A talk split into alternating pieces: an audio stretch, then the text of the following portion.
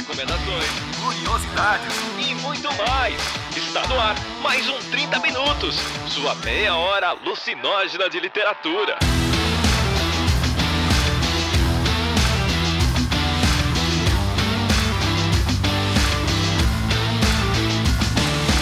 Então, eu sempre começo com então, como se as pessoas estivessem na nossa reunião aqui antes das pessoas começarem a gravar, né? Está começando mais um 30 minutos da sua meia hora alucinógena de literatura. Eu sou Arthur Marqueto e estou aqui com Cecília Garcia Marcon e as suas novas psicodélicas ondas sonoras e Vilto Reis para falar sobre aqueles livros em específico que a gente tem muita vontade de ler mas não tanto. Não é uma vontade que seja grande o suficiente para que a gente de fato leia, entende? A gente quer muito ler, mas a gente quer fazer tudo, menos ler, entende? É muito complexo. Seria os livros para ler na aposentadoria? Ah, não, a gente não vai ter aposentadoria. É, eu ia falar assim, se aposentar não é mais um luxo da nossa classe social, meu querido. E que bom que vocês já deixaram a, a abertura lá no ar. gente, mas é que a aceitação é uma parte importante de qualquer problema. Parem de ficar achando que vocês vão se aposentar. Pronto, acabou com essa ilusão, a vida muda um pouco. É triste e tal. Quando eu penso que eu tenho mais 20 anos de sala de aula ainda, pelo menos 20 a 25, eu falo, oh, meu Deus. E tem outra, né? Quem vem ouvir o 30 minutos não tá esperando, sei lá, motivação, autoajuda. Ah, é, eu espero que não. Eu espero que depois de 8 anos de podcast vocês tenham entendido que aqui não tem alegria, é proibido ser feliz. Cara, aqui é pranto, choro e ranger de dentes, cara. Não, a, a aposentadoria eu já aceitei a partir do momento em que eu tenho quase 30 anos de idade e uma carteira de trabalho limpíssima. Enquanto isso, o meu MEI bombando. Jamais aposentadoria. É, deixar aí toda a esperança, voz que aqui ouvis, cara. Eu acho que esse deveria ser o slogan do podcast. Então fica aí que a gente já volta com os nossos livros mais ou menos queridos. Mais ou menos queridos é bom, né? Nossa.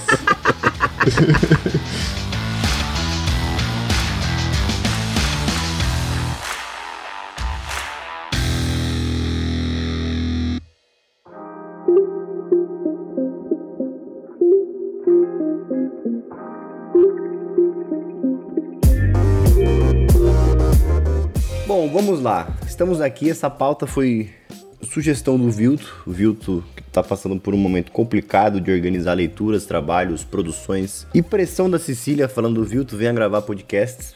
Então sinto que tem uma carga pessoal. É, é, aí eu sugeri uma pauta meio vagabunda, né? tá bom, Cecília, tá bom, vamos gravar. Ó, aqui, para de falar. É isso, entendeu? Foi isso que aconteceu, mas para mim tá tudo ótimo. Então vamos lá, vamos começar aqui a pensar. Por que será que a gente tem esses livros em alta conta e não os lemos? Qual é a sua hipótese, Cecília? É que são livros que eu acho que a gente pensa que a gente tem que ter um determinado muitos deles, né? Um determinado estado de espírito para fazer a leitura. Tipo, ah, não, esse aqui eu preciso ler com calma. Ah, não, esse aqui eu preciso ler com atenção. Ah, não, esse aqui vai demorar para ler, eu não quero interromper. E talvez não seja com todo livro que a gente é tão preciosista, assim, sabe? Tipo, muitos livros a gente simplesmente fala assim, ah, deixa eu ler essa porra, e vamos, entendeu? E abre e lê e pronto, assim, sabe? No meu caso, tem uma outra questão, mas é porque eu sou uma pessoa insuportável. Se o hype tiver muito alto, aí eu não vou conseguir ler de pura personalidade difícil de gênio do cão, entendeu? Se as pessoas começarem muito, nossa, você precisa ler, você vai amar. Com certeza eu não vou ler. Nossa, eu tenho um quadro no meu canal que é Você Precisa Ler. É bem isso. Mas eu não falo de livros que estão no hype, cara. É isso, você precisa ler. Eu acho que cria uma coisa. É a mesma coisa com. Quer ver? Agora eu vou arranjar inimigos. La Casa de Papel. Nossa, meu Deus, você precisa ver. Eu nunca vi nenhum episódio, nem vi, nem verei, você entendeu? Porque é insuportável. É insuportável, é uma coisa insuportável. Você sente uma lacuna em sua vida, Cecília? Zero lacunas. como, como, quase todos os produtos de entretenimento, né? Não vai te fazer falta se você não assistir ou ler. Ai, nossa, não, não quero, entendeu? Para de me encher o saco, eu não fico fazendo isso com ninguém. não, eu falo, ah, eu gostaria que você lesse, eu quero que você leia. Eu fico enchendo o saco pra pessoa ler. Mas eu não fico falando, nossa, a sua vida só vai estar completa a hora que você lê Arthur Jane Austen. Eu nunca falei isso. Eu falo, porra, Arthur, é foda, você podia ler, né? Né? Puta bancada você nunca ter lido. Tipo, eu, eu, uso outros tipos de pressão, mas eu não uso esse argumento chulé. É verdade. Nossa, não, a sua vida só vai estar completa depois dele. Não é, entendeu? Não é verdade, sabe? Cara, isso me lembrou de quando eu tinha 17 anos, eu trabalhava no escritório e de vez em quando eu levava um livro que eu tava lendo e deixava lá em cima da mesa. Aí um dia meu chefe passou por mim e falou: Ah, tu gosta de ler, né? Tu já leu O Príncipe do Nicolau Ah. Maquiavel? Nossa, Ou ele é A bandidão. Arte da? Guerra do Sun Tzu. Eu falei: Não, não li esses. Eu tinha 17 anos, né? Puta que pariu. Eu, não, não li esses livros. Ah, por isso que tu é assim. E saiu. Assim como, né?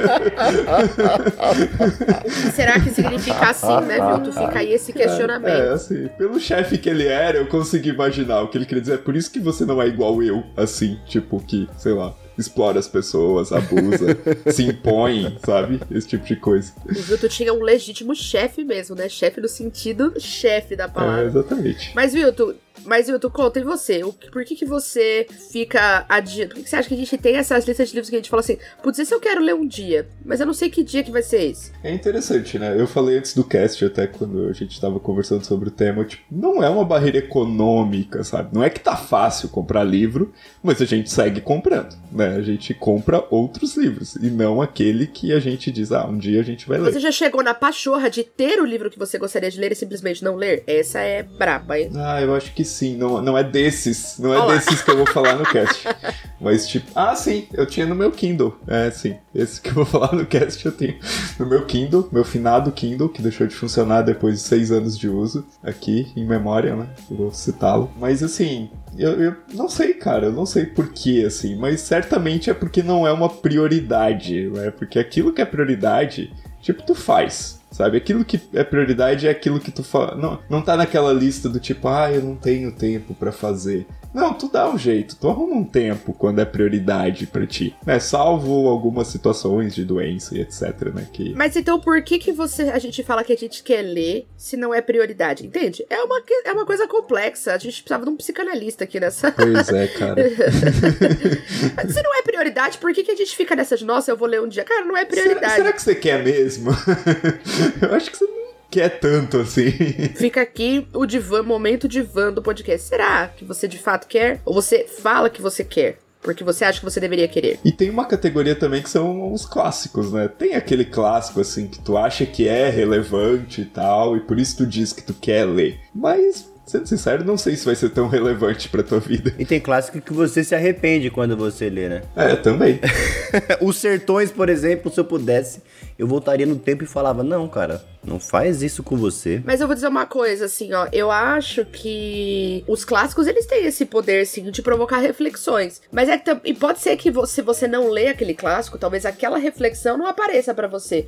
Mas outras tantas existem e todas as outras vão aparecer. Acho que, de repente, é uma pretensão inadequada a gente achar que a gente vai dar conta de ter todas as reflexões possíveis numa vida, assim, tipo. Então acho que também passa por aí. Essas pessoas que indicam dessa forma, tipo, nossa, sua vida é só. Ó, nossa, não, você, você tem que fazer isso. É porque pra ela aquilo foi muito significativo e ela tá desejando aquilo pra você, entendeu? Na prática é isso. Tipo, ó, pra mim fez eu pensar, fez eu me divertir, fez eu sentir coisas que talvez eu não tivesse sentido com outra obra. Tudo bem.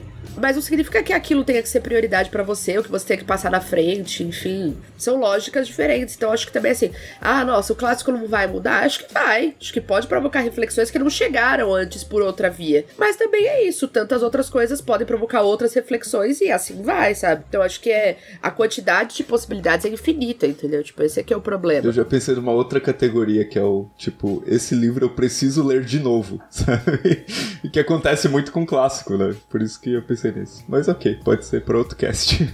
Ele, acabou, ele acabou de dar outra pauta. Eu vou anotar. Gente, eu prometo que eu tô anotando agora na planilha pra ele não poder fugir. Mas é interessante, porque tem clássicos que eu já sei que eu não vou ler, por exemplo. Eu tenho zero interesse em ler qualquer um do Em Busca do Tempo Perdido. Não lerei. Não tenho vontade. ah, cara, quase entrou na minha lista. Eu não tenho vontade. hoje, mas eu fiquei pensando. Porque eu, fiquei, eu- porque eu segui essa lógica da Cecília, né? Eu falei, bom, ele é um clássico. Que tipo de questionamento ele vai poder me trazer? O que, que eu vou pensar lendo os 25 volumes do Em, Tempo, em Busca do Tempo Perdido? Ah, mas 47 volumes de história de monstrinho você lê, né, desgraça? Depende da história de monstrinho. Tem história de monstrinho que eu não vou ler. Harry Potter, por exemplo, nunca tive vontade. É, também não, cara. Mas li muito. É Doutora Quest. Era um livro que eu lia pra caramba. Vários monstrinhos. Uma das meninas, inclusive, tinha perna de, de, de ave. E eu acho que tem uma coisa que, que a gente tem que destacar, pelo menos na rotina de nós três, né? Que somos pessoas que trabalhamos com livro, né? Então a gente tem muita leitura que precisa entrar no calendário, né? Que vai comendo outras por obrigações de produção de texto, de gravação de pauta, de, sei lá, aparecer o lançamento que a gente vai precisar falar, uma resenha, a gente tem que ir cortando algumas coisas que, mesmo que a gente tenha o livro, fala, não, esse mês eu vou ler. Aí aparece uma pauta em que a gente tem que ler um livro de 500 páginas em duas semanas e você fala, bom. Fora a vida acadêmica, no meu caso, eu tenho que ler, periodicamente, eu tenho que ler um outro infanto-juvenil por causa das crianças. As leituras obrigatórias, né? É, em qualquer campo. É. A leitura acadêmica, no caso do Arthur, né, que tá aí no, no doutorado, tipo. Gatilho. Nossa, gatilho. eu acho que ele não tá assim, morto de vontade de ler algumas coisas que ele tem que ler, entendeu? Só suspeito. Com certeza. Não, até pro Vilto, para pros trabalhos de escrita dele, imagina que ele tenha que cortar muita coisa de leitura de prazer para poder fazer pesquisa, né? Tem a parte de pesquisa, tem a parte das leituras críticas, que ocupa um tempo bem grande. Às vezes tu não tá afim de ler, cara. Porque tu já passou o dia fazendo uma leitura crítica que tá em cima do prazo para tu entregar, sabe? E aí quando tu vai fazer as tuas leituras, sei lá, de fruição, de prazer, tu vai selecionar muito, sabe, aquilo que tu vai ler, porque tu sabe que tu não vai ler muito, tu vai ler bem a conta gotas, sabe? Então, é isso, né? Eu não sei vocês, mas é, é, eu acho que tem, mesmo quando eu passo o dia lendo e quero ler alguma coisa pra, pra, pra fruição, tem um lance de, putz, eu não vou ler esse livro em específico, porque é um livro que demanda muita atenção, muito cuidado com a linguagem. Eu vou ler um bagulho mais leve, eu vou ler um, sei lá, às vezes eu pego um quadrinho, um quadrinho, vezes, né? um infanto juvenil, algum outro de monstrinho. Coisas que podem ser menos instigantes, né? Não que necessariamente esses livros não sejam instigantes, mas quero dizer no sentido de permitir uma, uma leitura menos focada, um vocabulário difícil ou uma questão de deslocamento temporal muito longa, né? Que, livros que tem que trazem uma, uma linguagem mais simplificada, eu acho. Não é todo dia que dá para ler Machado de Assis, por exemplo, entende? É isso. Isso não significa que a culpa é do Machado de Assis, entendeu? É esse, talvez o nosso diálogo tenha, tenha esse lado, assim, porque aí vai ter dessa conversa aqui, vai sair às vezes um diálogo que é tipo, Machado de Assis é inútil porque ele não cabe no meu dia a dia. Então, para que eu vou ler Machado de Assis? Ou gêneros específicos são menores, é. Por que, que eu vou ler Machado de Assis se ele não cabe na minha rotina. Não, não é por aí que a banda toca, entendeu? A culpa não é do Machado de Assis que a gente tem uma vida fodida, que a gente tem que trabalhar pelo menos metade do dia, entendeu? Para conseguir comer carne uma vez por semana no Brasil atual, você tá entendendo? Tipo, porque carne é isso que tá acontecendo. Então não é, não, então assim, vamos devagar com o andor aí você que está ouvindo para não sair falando Felipe Netices e Thiago Lafterzagens, entendeu? Né? Cuidado. É, eu acho que tem essa questão do sistema, cara. Eu acho que a gente chegou num ponto aí. É, tem a questão da nossa prioridade e tem a questão também do tempo que a gente tem para ler, né? Então, tipo, nesse sistema de trabalho, que a gente tem pouquíssimo tempo, né, tornam-se as leituras talvez mais escassas, assim, do que a gente gostaria. Não leremos nunca todos os livros que queremos ler, mas é uma coisa que temos que lidar diariamente. É isso, entendeu? E é tipo, é lidar com a frustração, tá? Parabéns. Ai, nossa, queria muito ler tudo. Sinto muito, não vai dar. Lide com isso. Então vamos acabar mais um bloco com aquela energia lá em cima.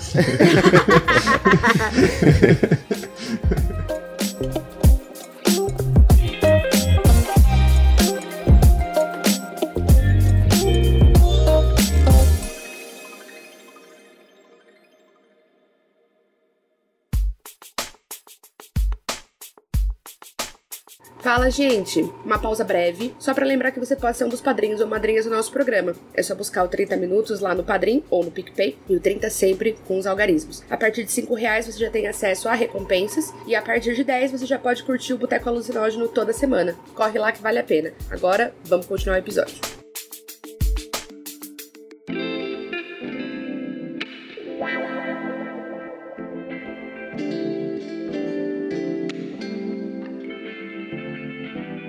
E vamos começar então com as nossas indicações. Vilto, você que propôs essa pauta, qual é o seu primeiro livro que você gostaria muito de ler, mas ainda não encaixou aí? Cara, eu tenho um hábito assim de começo de ano sempre escolher um livro maior para ler assim, do final pro começo do ano. Sabe? A gente fica velho, a gente começa com umas manias, né, Olá? É, bem esquisitas. Né? Enfim. E E aí, tipo, esse livro em especial já é um livro assim que eu tô assim, ah, eu acho que no próximo ano eu vou fazer isso, hein? E... que é o Grande Sertão Veredas, né? Supra citado aqui no podcast. A quantidade de vezes que eu já falei, Vilto, você vai amar, porque até como termo de pesquisa vai ser excelente. Vilto, você não tá entendendo. Ah, tá, beleza. E ele caga pra mim pra variar faz oito anos. É, tipo, é, é aquele livro assim de sei lá, meio que base curricular, assim, pra quem faz o que a gente faz, né? E, assim, não li ainda, não li, cara. E, tipo, eu tenho vontade de ler, eu admiro o escritor, eu já li outras coisas do escritor, né? Livro de contos e tal. Mas eu simplesmente não começo esse, né? Que, segundo Assis Brasil, é o maior conto da literatura brasileira. É, porque segundo ele é um conto, não é um romance. Ai, meu Deus do céu. A Cecília já tá suando frio, né? é, não sei, cara, não sei, mas eu. Ah, sei lá, eu, eu admiro o cara pra caramba, acho que ele é o né? É um dos maiores aí da literatura brasileira. E eu fico protelando a leitura, não sei porquê. Eu vou, vou fazer um disclaimer aqui, um aviso pro, pro ouvinte atento. Brinquei aqui no começo do cast que esse seria também um dos meus livros que gostaria de ler, mas ainda não consegui. Porém, não é, Cecília? V vamos dizer aí que já está no meu calendário. Porém, às vezes a gente ganha. É isso, às vezes a gente ganha. Eu ganho uma por ano com o Arthur, tá, gente? É uma por ano. E eu gastei a minha ficha, porque eu apresentei. Não, é uma por semestre, vai. A gente gasta uma por semestre. Não, é, eu, eu gasto uma por semestre, mas eu ganho uma por ano. Tá pau a pau, vai. Então a gente tá pau a pau nesses anos aí. tá bom, vai. Vou, para esse chororô aí. E aí eu gastei a minha desse ano. Ele, a hora que ele falou vamos, eu nem hesitei. Tipo, eu coloquei na planilha do ano e eu bloqueei a célula pra ninguém poder tirar, sabe? É isso, minha gente. Estamos preparando porque é, eu, eu gosto. É, o Guimarães Rosa para mim foi uma paixão de vida adulta, né? Primeira vez que eu li Guimarães Rosa foi ler Sagarana, os nove contos pro vestibular. Aquilo foi de uma crueldade absurda. Botar um vestibulando para ler nove contos do Guimarães Rosa para cair o trecho de um no vestibular é para mandar todo mundo se fuder, você entendeu? Tanto que nunca mais fizeram isso. Às vezes caem primeiras histórias, que são menos contos e mais simples, né? E às vezes ele já teve seleção de um conto de Sagarana, tipo a Hora Veja Augusto Matraga, por exemplo. Cai só ele. E aí, então eu, eu, fiquei, eu fiquei meio, a princípio, tipo aquela coisa meio impactada, porém amedrontada por Guimarães Rosa, né? Mas eu, como, é, como adulta que eu fui lendo, ele e o Graciliano foram amores que floresceram para mim como adulta já. Não é que eu não gostava antes, mas se tornaram escritores dos meus favoritos, assim, do coração, eu já, já era grandinha, assim, metaforicamente, né? Continuo com um metro e meio desde que eu tinha 12 anos. Mas Grande Sertão Veredas é um, um livro do meu coração, assim, sabe? Por, por, pelo tanto que eu aprendi lendo, pelo tanto que eu criei admiração pelas possibilidades de escrita da nossa língua ao ler aquilo, assim, sabe? É muito bonito mesmo e mas não é, de fato, não é uma leitura que você faz no ônibus, assim, sabe? Tipo, porque tem momentos que você precisa de concentração, principalmente quando não é a nossa variante linguística, né? Acho que é importante dizer isso. As pessoas que falam que Guimarães Rosa é difícil são pessoas que não falam a variante que ele escreveu. Olha só, que será, né? Ai, nossa, que difícil. Olha, será que essas pessoas que falam a variante dele não dizem a mesma coisa de todo o resto do universo à volta delas? Ora, ora, né? Fico na. Ô, oh, Vilto, quem sabe será, Vilto, que a gente consegue engajar você para você se juntar nessa empreitada? Quem sabe? Quem sabe? Quem sabe? Eu vou adotar aqui já, Vilton. Não, e tem um outro fato que pode me motivar esse ano. É possível que em abril eu vá em Minas visitar a família da minha esposa. E a cidade que eles vivem é, tipo, pertíssimo de Cordisburgo. Mentira! Gente, a segunda pessoa que vai para perto de Cordisburgo esse ano, eu vou ter um troço. Meu sonho aí naquele lugar. Possivelmente eu vou dar um pulinho lá em Cordisburgo e daí provavelmente eu não sairei incólume dessa visita, né, cara? Vilto, você vai ter que me mandar foto de cada peido que você der lá, você tá entendendo? Que específico. Bem específico. Tá tudo bem, né? Mas, talvez... Talvez isso motive bastante aí a dar um start nessa leitura tão protelada. Muito bom. E Cecília, qual que é o seu primeiro livro? Ah, então, o primeiro que eu vou citar, já vou citar de acordo com o que eu falei no bloco anterior, que é uma leitura que eu tenho, eu cheguei a investir reaisinhos para ter o livro, os quatro livros aqui na minha estante, veja os quatro. Eu tenho os quatro. Porque eu tenho uma grande amiga, a Isabela, que, que gravou com a gente o 10 Dias no Hospício. É, gravou eu ali a Lari. E a Isabela é a maluca do da tetralogia napolitana. Meu Deus, você tem que ler, papapá, nossa, maravilhoso. Ela não me pressiona, tá? Ela só fala, não, você vai gostar muito. Não, é sério, acredita, tá, tá, tá. O problema é que eu não consigo ler a Helena Ferrante em função do excessivo hype parem de fazer hype pra eu poder ler Inferno, sabe? Os que são só, eu já li, né? Um Amor Incômodo e Dias do Abandono. Então não é que eu boicoto a Helena Ferrante como um todo, tá? Então calma. Mas ao mesmo tempo, o que ocorre? São quatro livros, né, minha gente? E nenhum deles tem menos de 300 páginas. Então aí eu falo assim, putz, se eu começar, eu vou ficar curiosa pra ler o resto se realmente for tão bom. Porque se não for tão bom, eu não vou nem ficar curiosa pra ler o resto. E aí é isso, eu vou passar uma parte da minha vida. Eu, eu não sei se eu tenho mais energia dentro do meu corpo idoso para ler sagas, entende? Isso foi uma coisa que eu já vivi, sabe? Já foi, entendeu? Esse aqui é o meu questionamento. Então é isso. Eu pretendo ler, eu já até comprei a tetralogia napolitana da Helena Ferrante. A amiga genial, a amiga não sei o que, a amiga não sei das contas, todos eles. Mas eu não sei se um dia eu vou conseguir me, me desprender dessa doença psicológica que é a minha chatice mesmo. Não tem muito outro termo, né? Não tem outro jeito de chamar. É chatice mesmo. Vocês já leram Helena Ferrante? O Arthur eu sei que já leu porque gravou comigo o De Abandono, né? Mas tem essa parada do hype, né? Realmente foi uma coisa que teve bem forte nos últimos anos, ela. Até por ela, tipo, parece que ali, assim, ter um certo apoio da crítica e ao mesmo tempo fazer um sucesso de vendas, né? O que é uma coisa meio incomum. Né? O que eu acho. É, e aí entra no, no, que eu tinha falando agora há pouco, né? Eu li o Dias de Abandono, né, pra gravar. E eu acho que foi isso. Eu lembro de ter comentado no grupo dos, dos padrinhos, né? Quando o pessoal tava perguntando de dicas e falando um pouco mais sobre a, a Ferrante. É, eu li, achei muito bem escrito, entendi como é a escrita dela, mas eu não sei se me pegou para para ler a tetralogia, por exemplo. Não sei. É um esforço grande ler quatro livros, né, minha gente? A gente não entendeu. É um esforço, é um esforço. Mas se você estiver ouvindo e quiser saber se vale a pena, leia Helena Ferrante, porque ela realmente escreve muito bem. Isso, com certeza. Ninguém está falando aqui que Helena Ferrante não vale a pena. Eu tô falando, na verdade, que a culpa eu tô colocando em mim, que eu sou insuportável. é outra coisa. A Helena Ferrante não tem culpa de nada, muito menos a minha chatice. Mas é porque realmente eu fico incomodada com essa coisa que parece que você só faz parte. Essa agenda cultural necessária, né? Isso, se você. É, tipo, você só faz parte do universo cultural daquele momento se você tiver praticando aqueles hábitos com aquelas pessoas, com aquele grupo. Eu acho isso de uma insanidade total, acho pouco saudável mesmo, sabe? Não vejo o porquê, assim. Acho que uma coisa é você recomendar, outra coisa é você recomendar até fortemente, insistir, tipo, não, sério, você lê aí e tal, acho que você vai gostar. Outra coisa é você tornar isso uma validação da capacidade de apreensão cultural que alguém tem, assim, sabe? Tipo, ah, mas essa pessoa nem tá lendo Helena Ferrante. Tipo, eu já recebi mensagens meio mal educadas, como se eu não estivesse lendo Helena Ferrante por eu me julgar culturalmente superior a um sucesso. São pessoas que basicamente não me conhecem, entendeu? Porque não tem nada a ver uma coisa com a outra.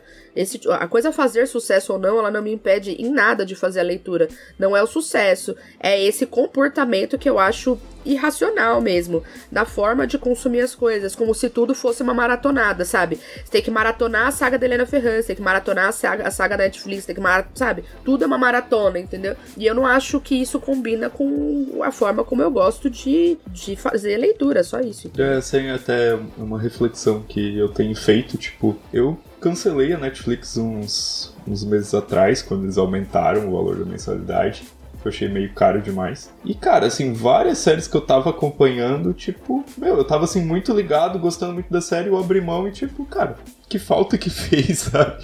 É mais um produto de entretenimento, assim, não, não vai mudar a minha vida por estar tá assistindo aquilo ou não, ou por não estar tá acompanhando o hype que tá todo mundo acompanhando, sabe? Arthur, e você? Muito bem, eu vou fazer uma mudança de última hora, ouvindo a Cecília falar. É, eu vou comentar sobre um. Eu ia falar do jogo da amarelinha. Nossa, ontem eu fui na livraria, né? Que eu fui ver o, o Batman com o, o, Digníssimo. E eu vi uma edição tão linda do jogo da amarelinha, uma que é toda colorida nas, nas páginas na lateral. Eu fiquei de cara, é muito eu quase comprei. Mesmo. Eu tenho ela. Eu quase comprei. olha só, eu quase comprei ela. Olha que exibida. Quase comprei ela só pra eu ter aquela color corzinha no meu. Não, o que é legal dessa edição que eu dei uma olhada já é os textos de apoio. Ele tem uma, uma coletânea crítica ali bem bacana. É porque eu, fiquei pensando que eu não queria tanto assim, porque faz pouco tempo que eu li aquele calhamaço lá do todos os contos dessa republicação do Cortázar que a companhia fez, né? Então eu tô com o Cortázar bem fresquinho na minha cabeça. Eu acho que. Olha só, hein, Vilto? Que legal. Você que gosta do Cortázar. tá por aí. Não, mas foi pra uma pauta, pra uma resenha pro Jornal Rascunho. E aí eu troquei, pensei aqui bem, que eu troquei pelo Graça Infinita do David Foster Wallace, quem estava na live. Olha lá. O meu papo com a com a Cecilinha, a irmã da Cecília, a Marília. Tadinha, ela não merece esse tipo de xingamento, ela não te fez nada. E aí eu pensei que eu tava refletindo aqui que é um livro que vai ser difícil de encaixar na no meu cronograma, né? Eu li o David Foster Wallace e descobri ele faz uns três anos. Esse eu simplesmente não quero mesmo, porque para mim parece muito Ulisses versão 2.0, e aí é meu rancinho também. Não, não, eu simplesmente não quero. Leio outras coisas do, do Foster Wallace, porque eu acho ele sensacional, mas não quero. Tipo, eu não quero. Ponto. Próximo tópico. Tipo, não quero. É, eu tinha preguiça do Foster Wallace como um todo, até que eu li aquele... É uma coisa supostamente divertida que eu nunca mais vou fazer, e depois eu considero ela gosto, aí eu falei, não, realmente. É divertido, é divertido. Cara, os contos contos deles são muito legais. Os contos eu nunca li, eu só peguei os, os ensaios de, de, não ficção, assim. Eu vou acrescentar uma nova pauta aqui na planilha, aproveitando que o Vilto tá empolgado, chamada David Foster Wallace. Cara, eu vou ficar quieto pra não se acrescentar mais pauta nenhuma. São pautas que você não precisa nem se preparar, larga a mão de ser preguiçoso. É, não, mas o, o, David Foster Wallace é um autor que eu gosto pra caramba, cara. Mas assim, o Graça Infinita é um livro assim pra tu, né, se preparar psicologicamente. Foi um desses livros que eu li em virada de ano, cara. Eu acho que deve fazer uns 4, 5 anos. 4 anos. E foi desde 4, 5 anos. O que, que aconteceu 4, 5 anos, minha gente? É isso, ó. As coisas que o Vilto arranja pra gente. Ah, o desalinhamento kármico que ele causou neste país. É, fora que eu tive filho, casei, separei. Essas coisas assim. Foi culpa do Graça Infinita? Não sei, pode ter sido. Com certeza. eu vou ler e aí daqui uns três anos eu aviso para vocês se tiver. Pelo amor de Deus, não lê esse ano. A gente precisa que as coisas deem certo esse ano. Cara, talvez seja o que falta para conseguir ajustar a realidade de novo, cara. Eu vou começar a ler em agosto, setembro ali, que em outubro tem nada importante esse ano. Eu vou começar a ler nesse, nesse meio do ano para ver se as coisas mudam. Cara, isso parece muito um livro do Murakami, cara. Uma pessoa aleatória lê um livro, isso desajusta a realidade. E uma outra pessoa aleatória lê o livro e isso ajusta novamente. Mas o Vilto deu a letra. E esse é outro que você tem, né? Você tem, né, Arthur, o, o Graça Infinita aí. Você gastou eu tenho, eu já gastei, seus mas eu gastei, com... mas eu gastei no momento estratégico, porque eu pensei. Ah, todo leitor diz isso. Não, não, peraí, mas a estratégia é realmente boa. Se você boa. não comprar nada. Tava com 60%. Não, se você não comprar nada, o desconto. Não, se você não comprar nada, o desconto é maior. Claro que é maior, mas é um dinheiro que já tava na minha tabela de Excel da vida, entendeu? Então eu pensei aqui assim, comprar aqui na, na feira da USP vai ser mais barato do que comprar em não feira da USP. A feira da USP é foda. É foda. A feira da USP. Esse é o problema. O jogo na amarelinha foi exatamente a mesma coisa. Eu olhei ele lá com uma caralhada de desconto, falei, hum, é isso. É o grande problema. É, porque ele tava, tava uma bala, tava Exatamente, uma é, é caro pra caramba esse daí. É, eu compro tudo nas feiras da USP. Então, mas aí e você nem quer ler. Eu quero bom. ler. eu quero ler. É porque ele, foi, ele fez uma, uma onda de interesse, entendeu? Nesse momento, agora que eu estou saturado, o interesse é menor. No fim do ano que vem, talvez, seja maior. Cara, eu acabei de descobrir que a Daniela Steele tem um livro com o mesmo título, Graça Infinita informação irrelevante. eu, eu já li esse livro, inclusive, quando eu era adolescentinha, porque antes de ler Genial, eu li a Daniela Steele. Inclusive, uma professora me salvou, uma professora me salvou, falando, ah, você gosta, né, de história, de romance, ai, que tal ler esse aqui? Aí eu li, aí eu entendi o que ela tava querendo me dizer, entendeu? Ah, você pode dizer que você leu Graça Infinita quando era adolescente. Ah, isso aí eu li quando era adolescente. É, inclu inclusive antes de ser escrito, que é melhor, né? Eu li antes do David Foster Wallace escrever. Isso aí parece papo de esquerdomacho, né? O cara leu antes do do David Foster Wallace escreveu o livro, ele já tava lendo, né? Mas eu acho que ele lançou esse livro em 95, alguma coisa assim, cara. Posso estar errado. Com certeza, é. Com certeza eu li. Então aí eu li semi-alfabetizado, eu já li Graça Infinita. Viu? aproveita que você tá aí com a boca na botija e já fala aí qual que qual a sua segunda leitura que um dia você vai fazer, talvez nunca. Então, eu acho que é uma que. Não sei. Eu acho que o Arthur fez. Mas é. Eu li o primeiro livro da série de Duna. Eu gostei pra caramba desse livro. Acho que eu li em 2018. E tanto que me ajudou assim a dar um norte pro que eu queria escrever. O que eu quero escrever não é ficção científica.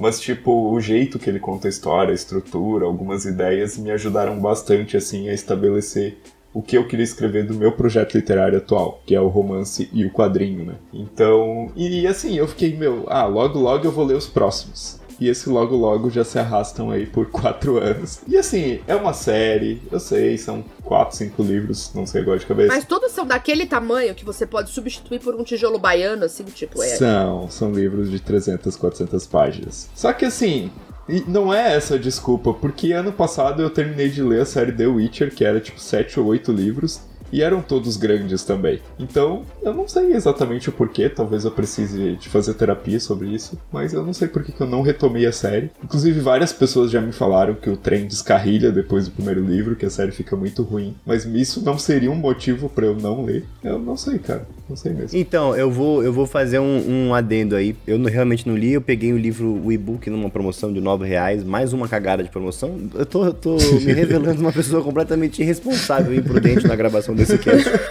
Nossa, eu tenho uma planilha da vida que serve para porra nenhuma. Ah. Mas eu vou assumir esse risco. E aí, um dos motivos de eu não ter começado a ler foi pelo fato de pessoas que amam o livro e releem o livro frequentemente falar que do segundo, terceiro pra frente são seis livros.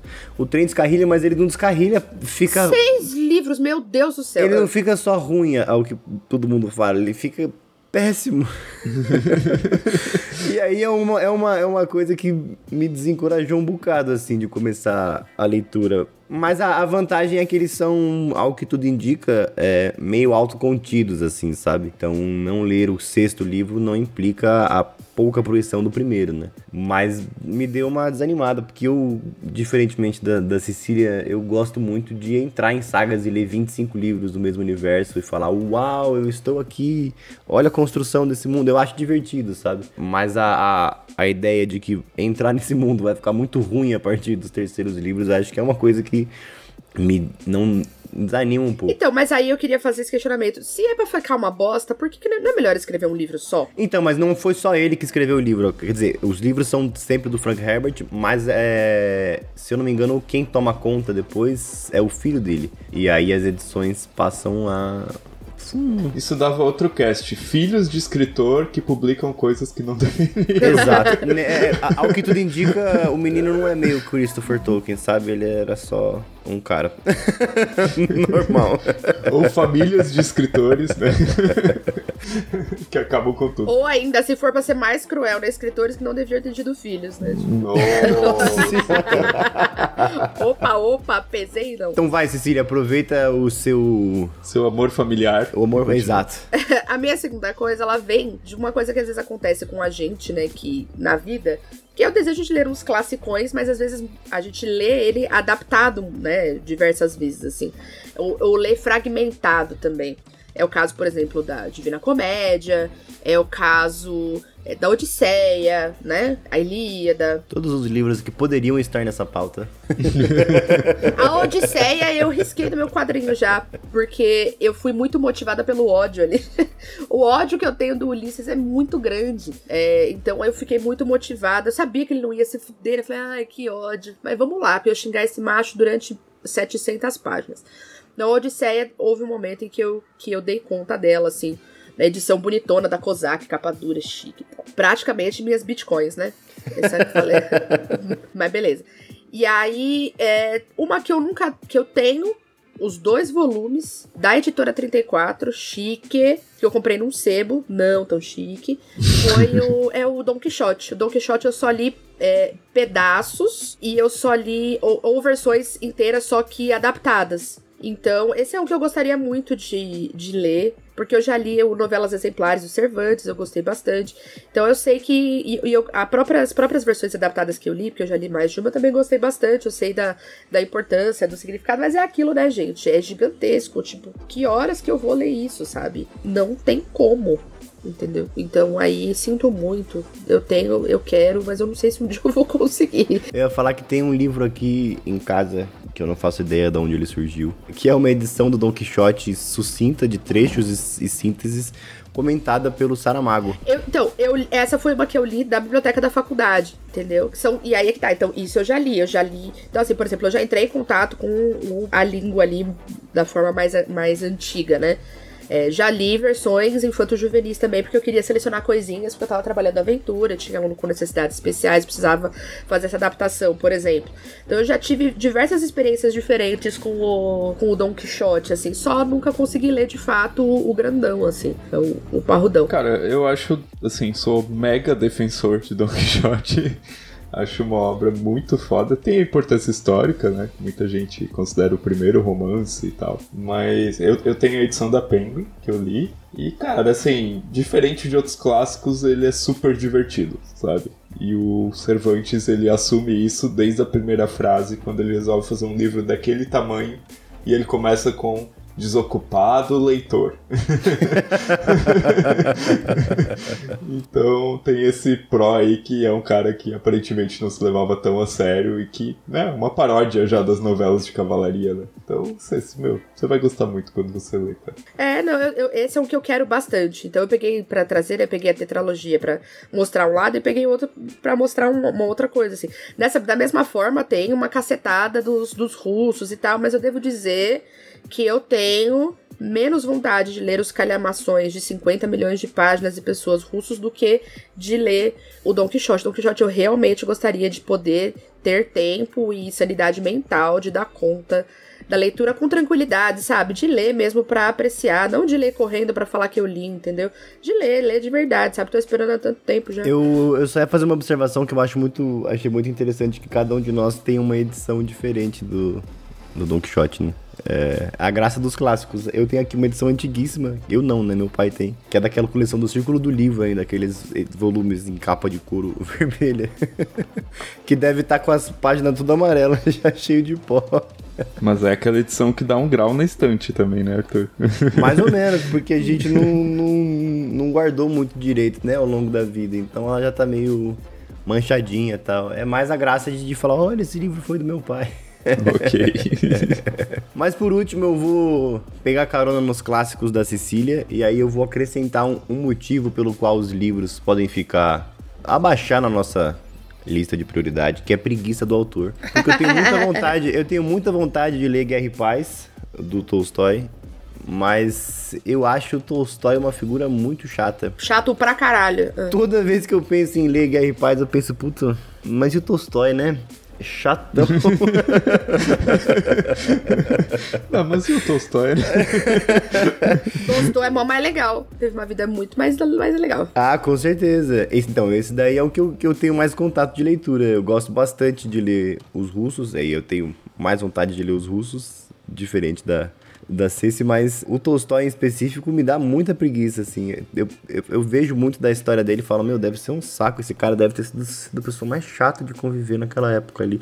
Não que o Dostoiévski fosse uma pessoa mais simpática, mas. É, é isso, não, mas não é isso. Mas tem uma coisa assim, teve outro dia que eu vi, virou um meme, acho que é Vivem Morgato que, que postou. Nossa, o Tolstói, ele teve 13 filhos e mesmo assim ele conseguiu escrever tal coisa. A minha vontade era urrar na cara desse filho da puta e falar assim: ele não, ele transou 13 vezes, ele não fez mais nada. Nossa, ele teve 13 filhos e escreveu. Cara, coitada de quem tava cuidando dessas 13 crianças, velho. Que era a mulher dele que ainda revisava tudo que ele escrevia. Você vai tomar no meio do cu de ficar vangloriando. Não é possível que em pleno 2022 a gente cai umas dessas. Então, aí é isso, vai virando. Eu gosto eu, do, dos calhamações, assim, do Tolstói. Eu já li Ana Karenina. Acho que Tolstói eu só li A Morte de Ivan Illich. É, esses pequenininhos eu li todos. Tipo, porque aí é, eles são rapidinhos e são bons, né, e tal. Esse é o problema. É, eles são bons, mas o Tolstói. Eles são bons, mas e o Tolstói? Tá é Olha pessoal, lá quem também Arthur. não consegue separar tão bem a obra do autor. Olha, eu criando é, Eu separo, mas escola. não muito bem. Ah lá, eu sei, Arthur, eu sei como é. A gente vai chegar lá. Vai chegar uma hora que vai falar, foda-se esse velho, tá com o livro pela janela, entendeu? eu, por exemplo, atualmente, e aí, se aquele cara que falou que eu devia explicações estiver ouvindo a gente ainda, é pouco provável, mas vai que, né? Eu não tenho mais nenhum livro do Mário Vargas Llosa na minha estante. Troquei todos do seu. É, Llosa é um que eu não consegui separar o autor da obra. Não vou ler nunca na minha vida. Ah, mas você não pode, quer que eu leia? Paga. Mas, cara, eu, assim, o Tolstói era chato, ele como pessoa. Meu, a, é, é, a, gente fez. Eu lancei um curso ano passado que se chama Vida por Escrito. E tinha um módulo que estuda a vida do Tolstói. E aí, tipo, cara, meu, se for pegar. Ok, né? Ele tomou um tomou uma no rabo do, do primeiro editor dele, que publicou e não pagou os direitos editoriais do primeiro livro dele, acho que é o Infância. É, mas ele era muito chato, cara. Reparação ele, histórica tipo... reversa, isso daí. o cara era um visionário, ele já sabia que Tolstói ia ser um chato.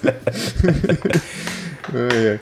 Mas assim, cara, eu acho que vale a pena dar uma chance para Guerra e Paz. E para mim é um dos livros que eu pretendo reler assim na minha vida, porque eu acho muito, muito, muito foda, tá? Eu acho muito foda. O Ana Karenina é muito bom, mas eu acho que o Guerra e Paz, assim, cara, ele vai muito longe, assim, todos Sabe, para mim ele extrapola todos os tipos de narrativa naquele livro. Assim. É, é, isso que me deixa triste. Toda vez que eu vejo coisa sobre o livro, todo mundo fala: Meu, o livro é muito bom, é muito legal, é muito bem escrito. Eu falo: Puxa, realmente deve ser muito legal ler. Mas e o, Mas e o Tolstói? Acho que o título desse cast podia ser Mas e o Tolstói? tá, mas e o Tolstói? E aí eu tenho que fazer o meia-culpa, porque eu realmente não sei separar muito bem autor e obra, tendo em vista que, sei lá, três anos atrás eu li toda a obra do, do Lovecraft, né? Enfim. Eu acho pior, hein? Pior que Tolstói. Muito pior, hein? Um verdadeiro bosta, pior do que o Tolstói, isso aí sem dúvida nenhuma. Então tenho que fazer também o meu, o meu adendo aqui ser justo com, com a defesa aqui do, do cast e me, me considerar culpado também em alguns casos. Você, você vai chegar lá e você vai um dia se tornar uma pessoa insuportável e vai falar assim: foda-se, se a pessoa é escrota, eu não vou ler. Eu não vou ler e eu tenho muitas opções gente não escrota que eu possa ler. Beijo para todo mundo. É isso.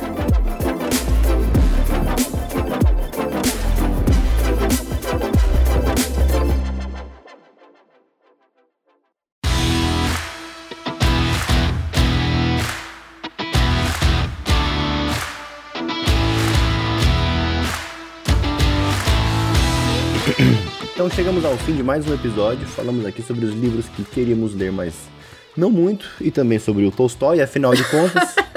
o que temos esse mês, Cecília? Temos em breve gravação da live do livro de março. O livro de, do Clube de Leitura de março foi ele mesmo, Os Sete Maridos de Evelyn Hugo, da Taylor Jenkins Reid. E aí a gente vai gravar ele agora no primeiro sabadão aí de. Na verdade, a gente vai gravar ele no dia 1 de abril. Acabei mentira, de ver aqui no nosso calendário. Mentira. É primeiro ou dia 2, um dos dois. Pode ser que eu tenha errado, mas é um dos dois, tá? O dia 1 ou dia 2. Porque eu tô olhando aqui a data, eu lembrei, eu acho que é dia. Enfim, acho que é 2 de abril que a gente vai gravar. A gente vai falar sobre este livro que simplesmente foi o hype Olha a situação que eu fui colocada de ler um livro que tá no hype. Hein? É 2 de abril. É 2 de abril, né? Tá vendo? Tô completamente louca. Novidades, né? Se organizem para participar, né? A gente tem feito as lives no YouTube, tem sido bem legal porque dá para vocês verem a gente conversando, dá para vocês participarem no chat. A gente gosta muito de ter vocês ali gravando. É um momento que quem é padrinho e quem não é padrinho pode interagir normalmente com a gente, né? Não tem aquela coisa do grupo separado e tal. Então, dá para todo mundo se conhecer e falar, enfim. Então, Liga lá, bota a gente na Zona Grande de vocês, ou no celular pititico, tanto faz. Mas vai lá dar um oizinho pra gente e, e ouvir o que a gente tem a dizer sobre o livro que está na hype. Meu Deus, o que eu faço por este podcast. Bom, pra saber disso tudo em primeira mão, é só acompanhar a gente por aí. Nos perfis pessoais, por exemplo, o Vilto já sempre atualiza a gente sobre os projetos. Você vai saber em primeira mão quando sair finalmente a, os próximos romances e quadrinhos dele. É, quem, tava, quem ouviu o último episódio com o Vilto já sabe que, que ele fez testes, tem possibilidades, novidades e tá chegando aí na, no fim do, do segundo tempo. É, tem o perfil meu e da Cecília, e claro, temos também os grupos abertos do Telegram do podcast. Tem o nosso perfil no Insta e no Twitter. Só procurar lá pelo 30 Minutos. E temos também, claro, o nosso programa de financiamento. Você pode procurar a gente preferencialmente no PicPay, mas também no Padrim. A gente está lá como 30min, numeral 30min. A partir de 5 reais você já participa do, do grupo no WhatsApp, já recebe as newsletters. É, a partir dos 10 você já tem acesso ao conteúdo exclusivo do site, ao programa Boteco Alucinógeno, que é um programa exclusivo para padrinhos, enfim. É, e para garantir que, que a gente continue existindo, você pode assinar ou fazer o que, Cecília? Você pode também fazer um Pix. Sabemos que a realidade financeira não está fácil e aí vocês podem, de vez em quando, se puderem, contribuir com um Pix de qualquer valor para pix.30min.com.br. Então aí você pode fazer Pix de um real, de um milhão, o limite é o infinito, já diria o rei do camarote. Então, manda ver. É isso aí. Então a gente tem aqui a agradecer aos nossos padrinhos da faixa VIP Premium 30 Minuters Afictionated, ao Lúcio Porto, a Thelma Lúcia Cobori e a Renata Oliveira Lamonier Ribeiro. Se você assinou, é um novo assinante ou está nessa faixa, enquanto no momento em que esse episódio sair, saiba que você aparecerá logo. É porque estamos gravando esse episódio em março. Muito obrigado, ficamos por aqui. Se você quiser contribuir com a gente também, ajuda bastante deixar a sua avaliação, se tiver aí no agregador, ou compartilhar com quem você acha que pode gostar. Então, muito obrigado. Tchau, tchau. Tchau, tchau. Uh!